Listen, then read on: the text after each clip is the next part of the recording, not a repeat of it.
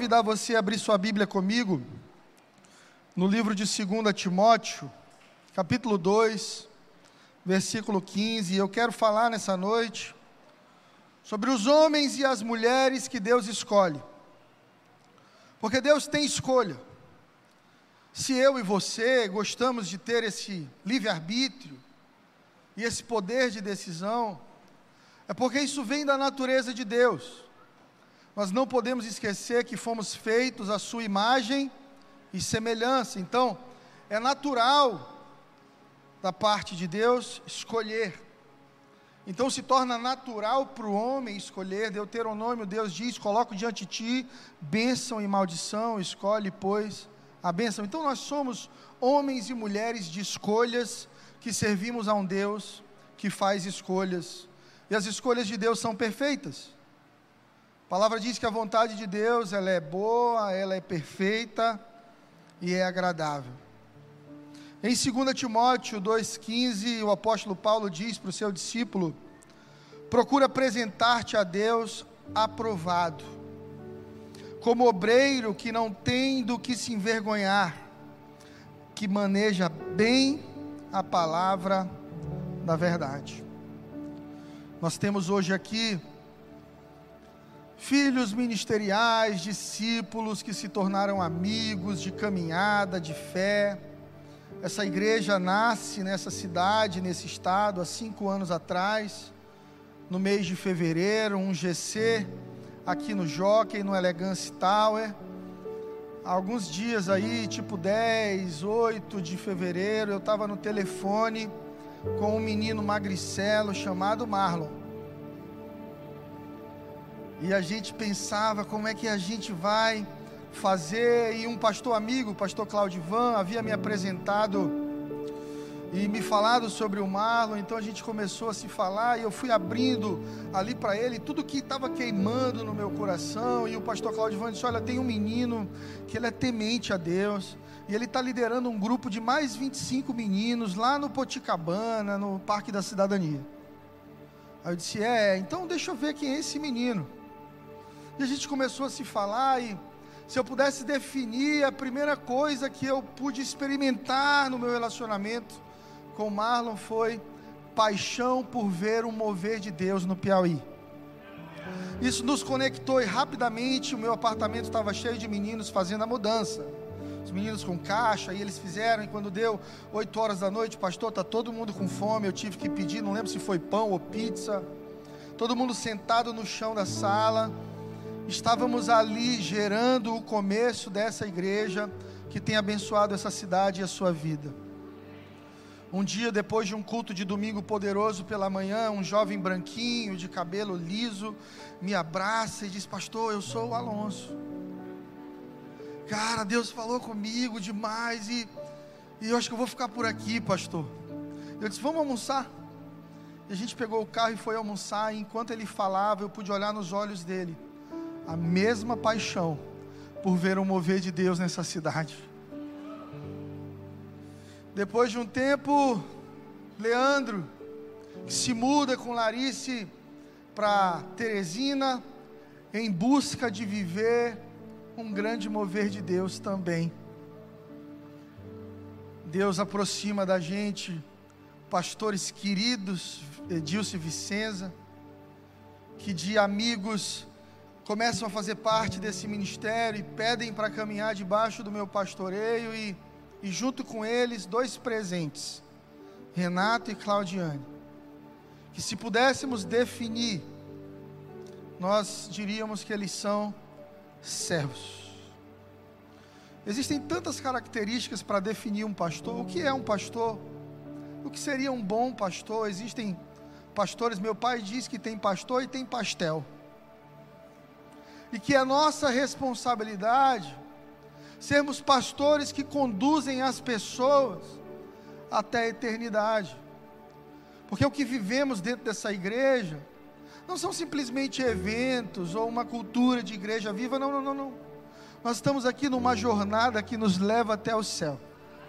Nós somos uma família e Paulo, para o seu discípulo mais precioso, filho ministerial, diz para ele: procura te apresentar a Deus aprovado.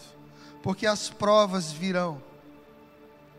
Busca no teu coração os motivos que podem te trazer vergonha e vença-os, para que você não tenha do que se envergonhar e maneje bem a palavra da verdade, porque a palavra de Deus é o que nos sustenta na fé.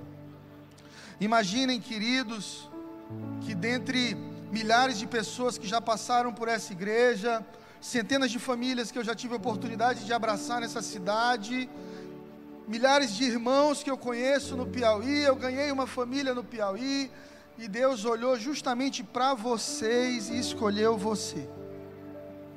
Deus escolheu vocês para esse tempo, para essa estação. Na verdade, muito antes de que vocês nascessem, Deus já havia selado esse momento na eternidade.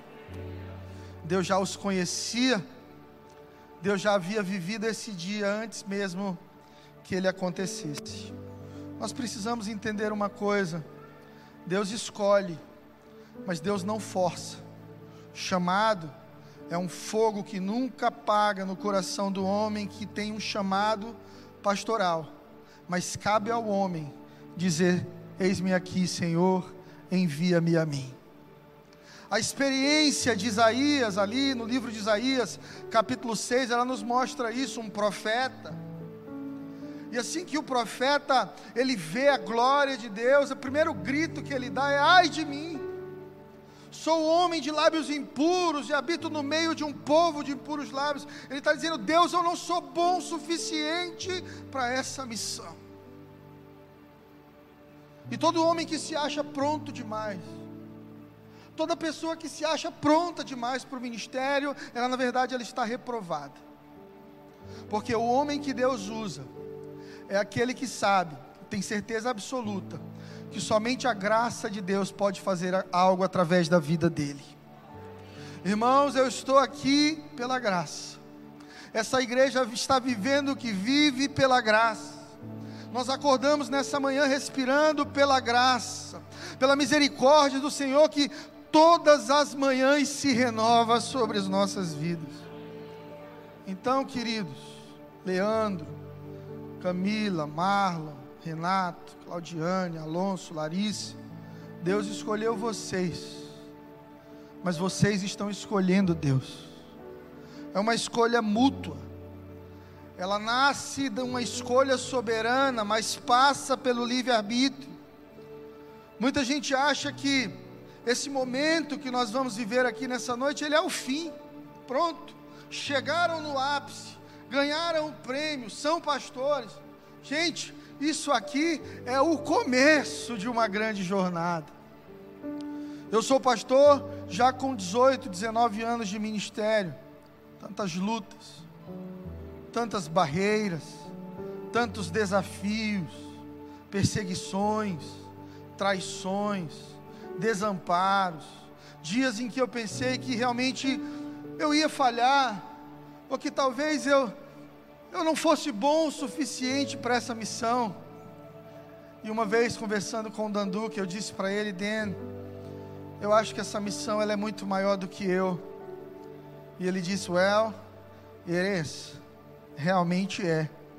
Você precisa entender que não é na sua força que você será um pastor excelente, mas é na força do braço de Deus. Cristo em nós a esperança da glória. Cabe ao homem dar o sim. O óleo ele vem sobre a cabeça do homem, como veio sobre a cabeça de muitos. Mas são as respostas que nós damos que nos fazem permanecer debaixo da graça de Deus ou não. Nós temos na Bíblia dois exemplos poderosos, porque muitos de nós achamos que por ter recebido óleo sobre nossas cabeças, pronto, somos invencíveis, não precisamos prestar conta mais de ninguém, podemos fazer o que quisermos, responder da forma que não quisermos. Não! A partir do momento que o óleo desce sobre a cabeça de um homem, esse homem se torna refém do óleo, refém da glória de Deus. Queridos, entendam: a glória que levanta um homem também destrói.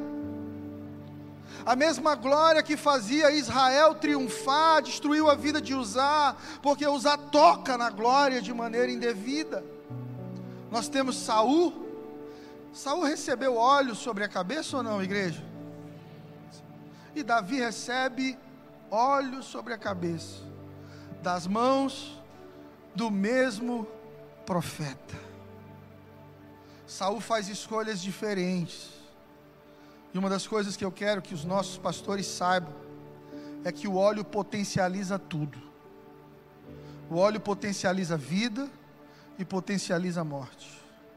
Quantos pastores não tiveram suas famílias destruídas depois que entraram no ministério? Pessoas que falharam, que divorciaram. Um queria ser pastor, o outro não queria. Se empolgou com a prosperidade do ministério, se desviou, perdeu o coração. E a gente olha e diz: Meu Deus, esse homem era tão precioso há 10 anos atrás, e agora está aí sofrendo tanto. A mesma unção que te promove e te destrói. Saul foi destruído.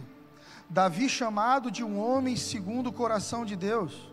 O que acontece aqui nessa noite, muito mais do que festa, é uma cerimônia de posse e responsabilização. O desejo do meu coração é que o peso que está sobre os meus ombros esteja sobre os ombros de vocês.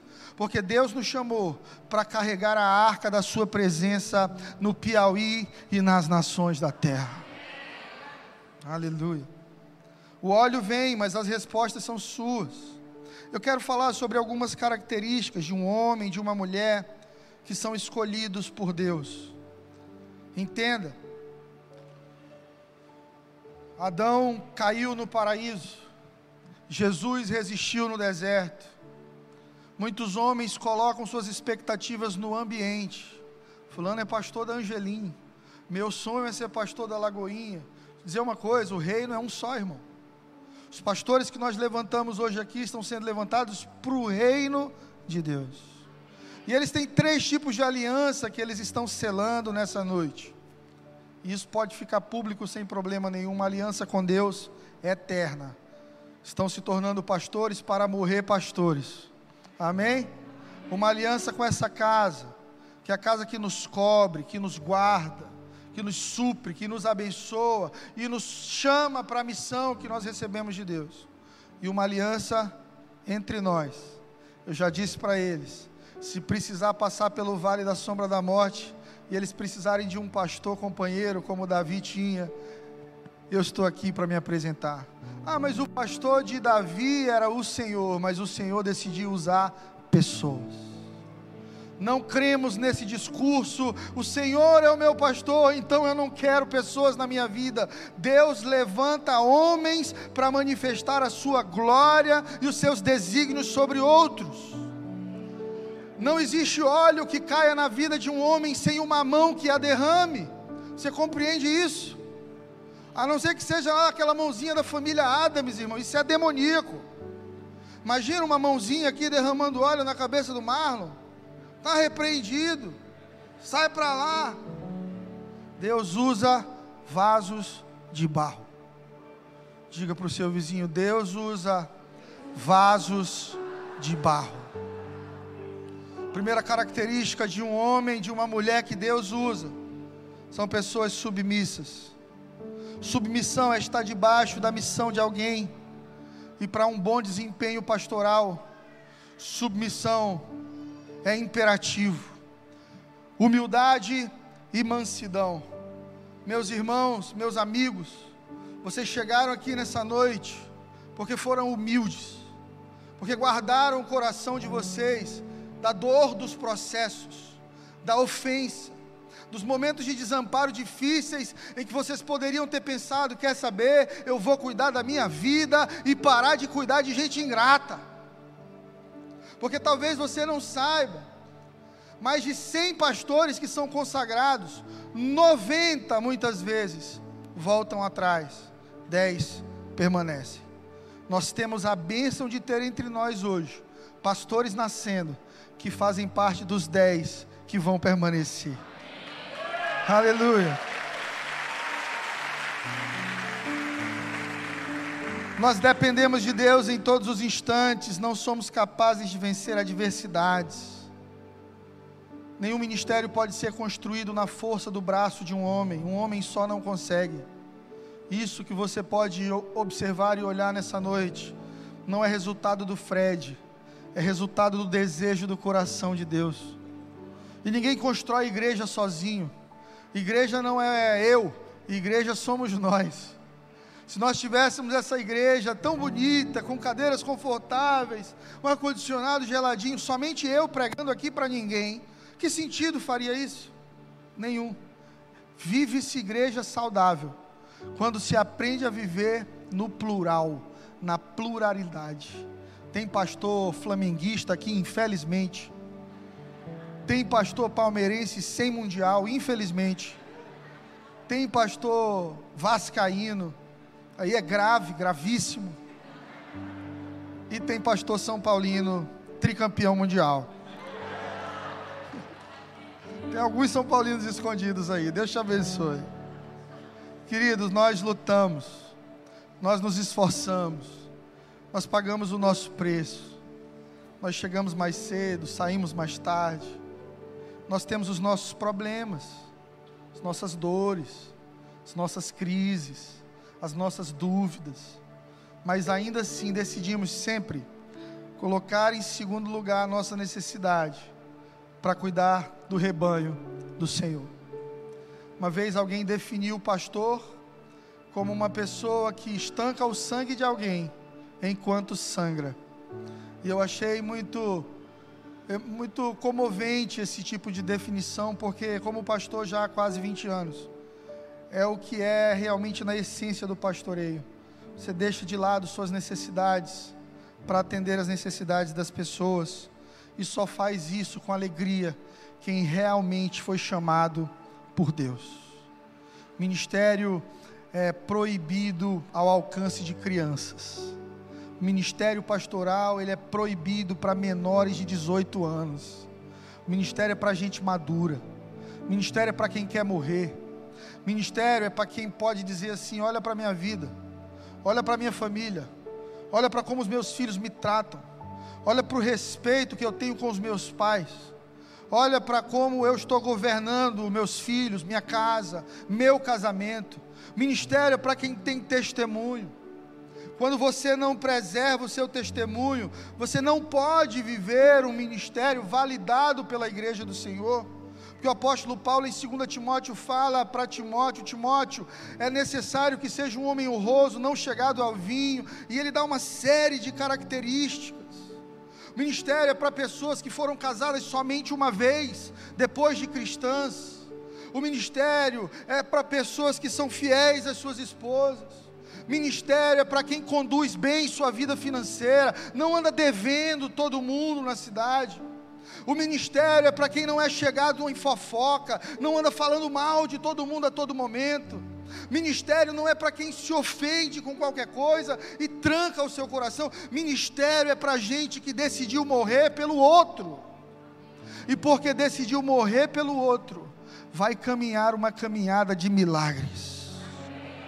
O apóstolo Paulo, em Atos 20, 24, ele diz: Nada Nada tenho a minha vida por preciosa, contanto que eu cumpra com alegria a minha carreira e o ministério que eu recebi do Senhor Jesus. Minha vida não é preciosa. Se eu precisar me mudar para uma outra cidade, se o Edilson receber um chamado de Deus, se o Alonso, se o Leandro, se o Joel, a partir de agora Deus não recebe mais não de nós.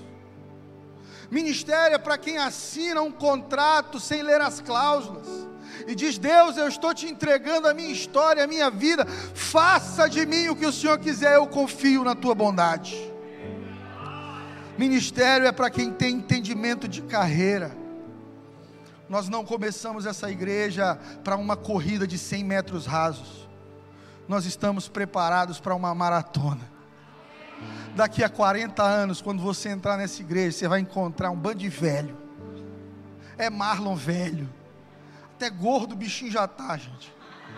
É um Joel velho.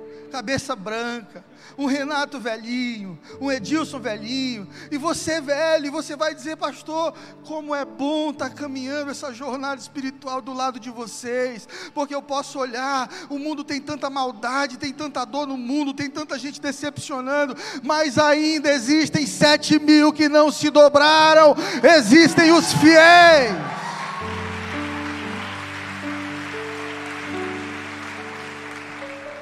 Deus sempre tem pessoas fiéis.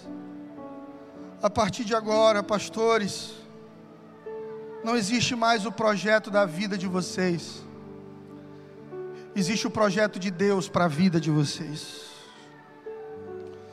Sabe, Paulo tinha muitos motivos para desistir. Se você já leu sobre o apóstolo Paulo, São Paulo, você deve saber que Paulo sofreu o triplo de dores que causou a todas as pessoas. Paulo perseguiu os judeus, Paulo era um religioso, perseguidor. Porque quando a gente é religioso, a gente só sabe perseguir os outros em prol da nossa verdade. Paulo então fica cego, cai no chão e ouve uma voz: Paulo, por que me persegues? Duro é recalcitrar contra os aguilhões. Você está lutando contra a vontade de Deus. Quem luta contra a vontade de Deus só gasta energia. Paulo então se rende, fica cego, recebe oração, a visão se abre. A partir dali, Deus começa um processo na vida de Paulo, e Paulo era tão orgulhoso que esse processo vai trazer dores. Como, por exemplo, açoites públicos. Amarrado num tronco e açoitado diante de todos. Paulo, que havia sido um homem com poder político e influência política em Roma Paulo sofreu apedrejamento. Paulo sofreu naufrágio. Paulo entra no navio para fazer a vontade de Deus e o navio afunda. Se fosse um Paulo fraco mentalmente, um pastor fraco espiritualmente, diria: Deus está contra mim, porque estou aqui cumprindo a minha missão e estou afundando, meu irmão. Pastores, dores fazem parte do nosso ministério. E não é Deus que vai tirar as dores de nós, Deus vai usar as dores para nos tornar mais fortes. Deus está levantando aqui alguns casais e de vencedores, gente que aprendeu a vencer a dor. Paulo traz marcas profundas ministeriais, mas permanece firme até o, até o final, sendo fiel ao Senhor, porque tem uma mentalidade de carreira. Em Atos 9,15, Jesus fala sobre Paulo. E olha como Jesus vai definir Paulo. Este é para mim um vaso escolhido para levar o meu nome diante dos gentios e dos reis e dos filhos de Israel.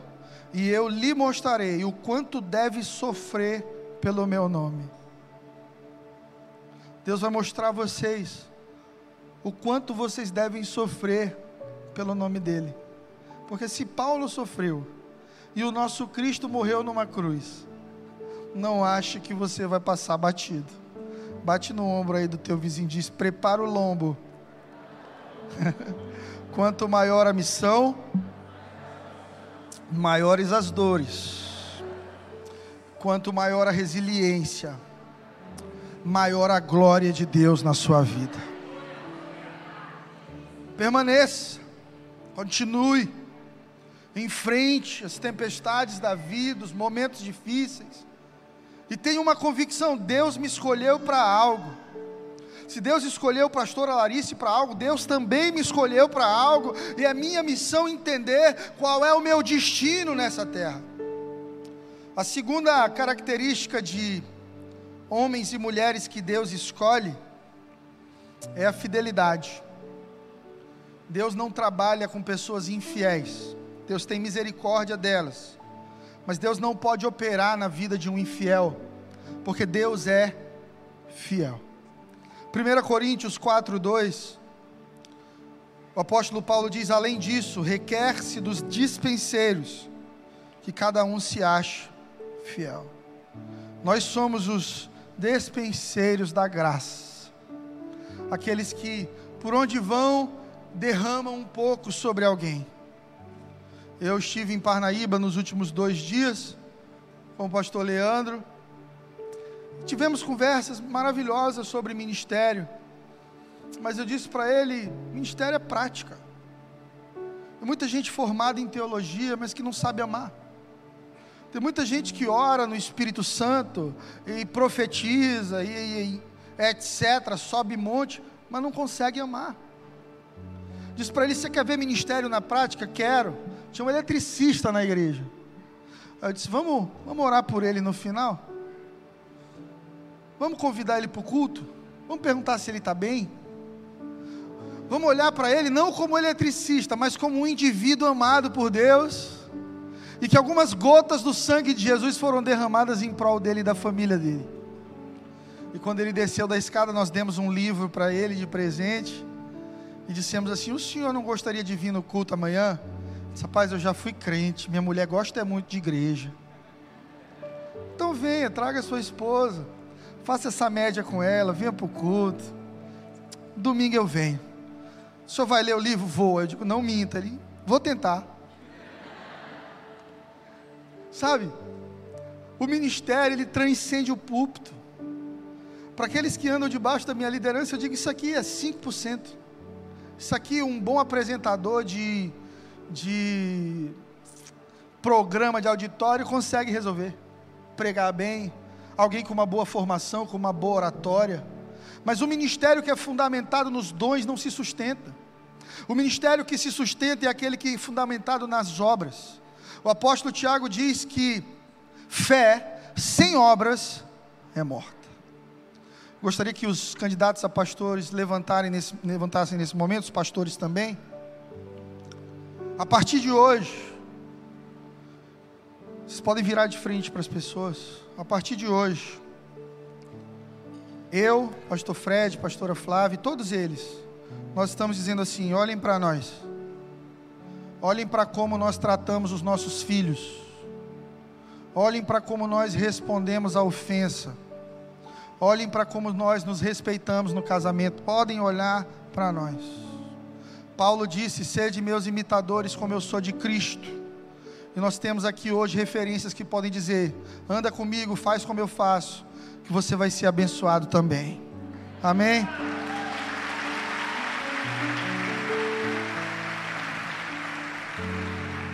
Ensinando aos Colossenses sobre fidelidade, o apóstolo Paulo diz: Como vocês aprenderam com Epáfras, nosso amado conservo, que para vocês é um fiel ministro de Cristo.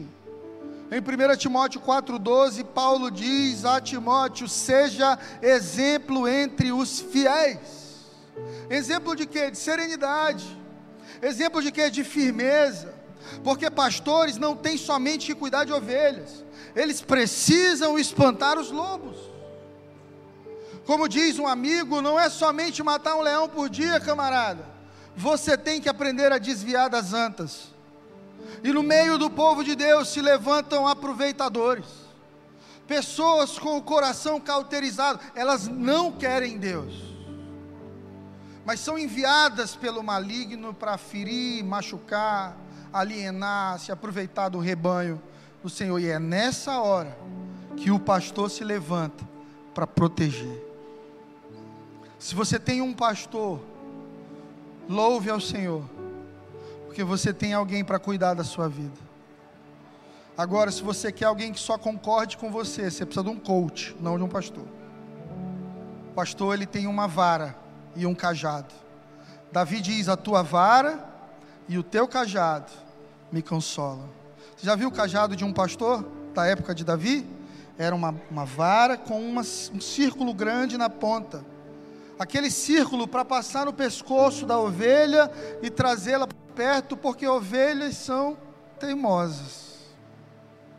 Você já viu aquele vídeo da ovelha que o rapaz tira do buraco?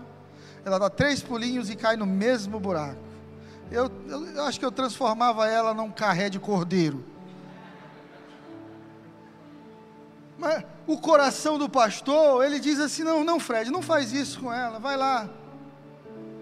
Mas, senhor, eu estou puxando e ela insiste no buraco. Então quebra a perna dela. a vara, a ponta da vara. O pastor batia na junção da perna e a ovelha não conseguia andar e começava a berrar. Então o pastor pegava, puxava com o cajado, colocava nos ombros e levava de volta para um lugar seguro. Quem tem pastor está seguro, é guardado, é direcionado. Por isso Deus levantou no seu corpo pastores segundo o seu coração. Falei de tantas responsabilidades, né? Até dei três segundos para quem quisesse desistir. Um, dois, três, passou, ninguém mais pode, já foi.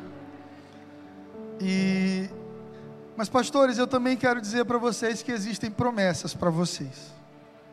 Promessas específicas, como por exemplo, Isaías 58, 11, que diz: O Senhor te guiará, te orientará por um caminho seguro o Senhor te guiará continuamente, fartará tua alma em lugares secos, fortificará os teus ossos, e serás como um jardim regado, como um manancial, cujas águas nunca faltarão. Não vai faltar nenhum dia da vida de vocês graça, favor, autoridade e provisão da parte de Deus.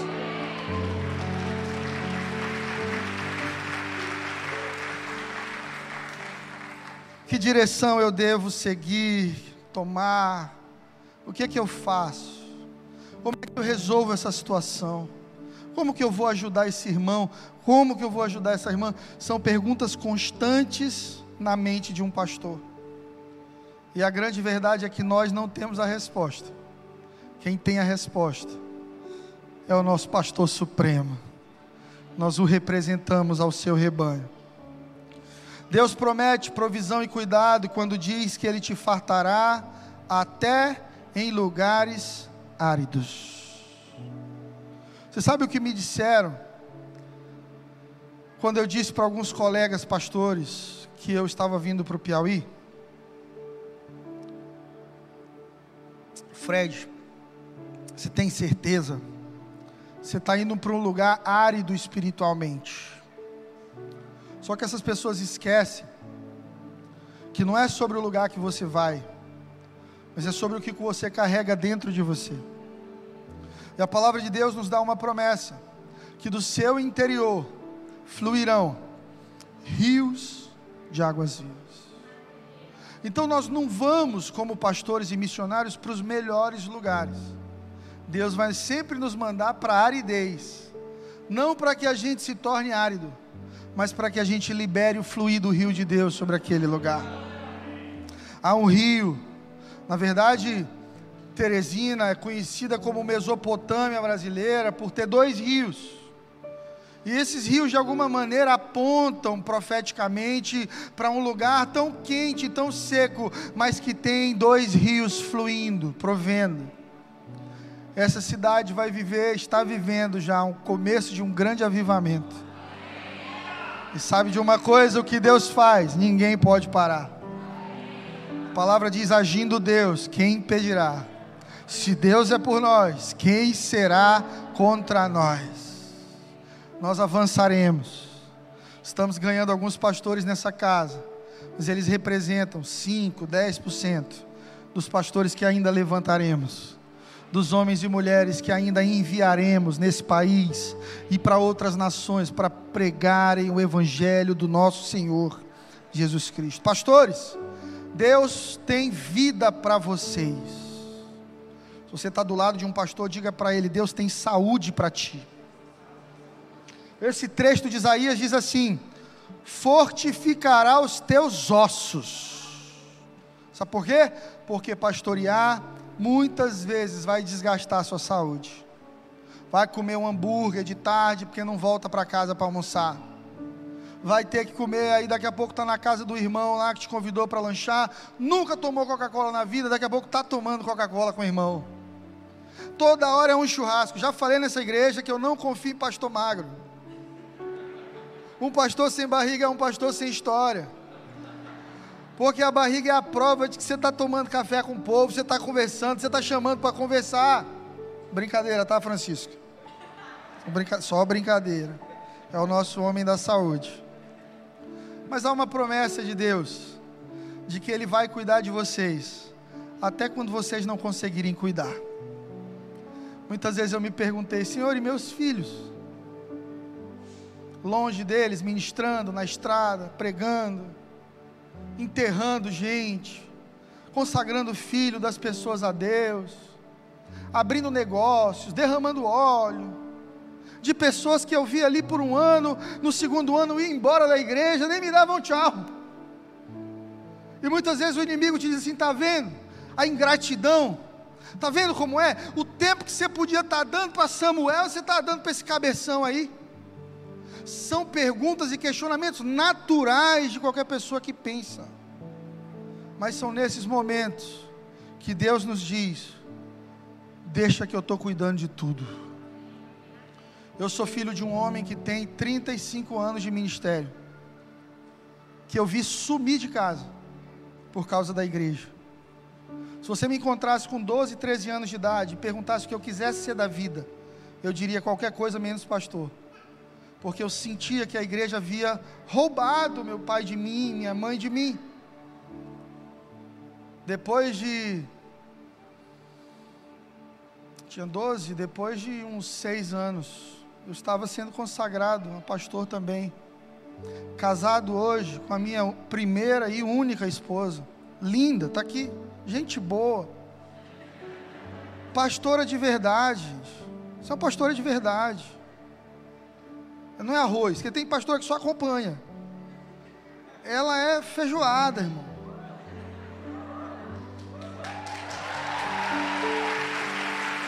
É uma mulher de Deus. 20 anos de ministério. Eu olho para a vida da minha filha, que perdeu os amigos em São Luís para mudar comigo, cheia de amigas, feliz. Eu olho para o meu filho, suprido, guardado. E eu quero profetizar isso sobre vocês. Na mesma medida que Deus tem sido fiel comigo, Deus será com a tua família, com a tua casa também. Leandro, não vai faltar o pão. Marlon, não vai faltar provisão. Joel, não vai faltar. Edilson, não vai faltar. Renato, não vai faltar. Alonso, não vai faltar. O Senhor é com vocês.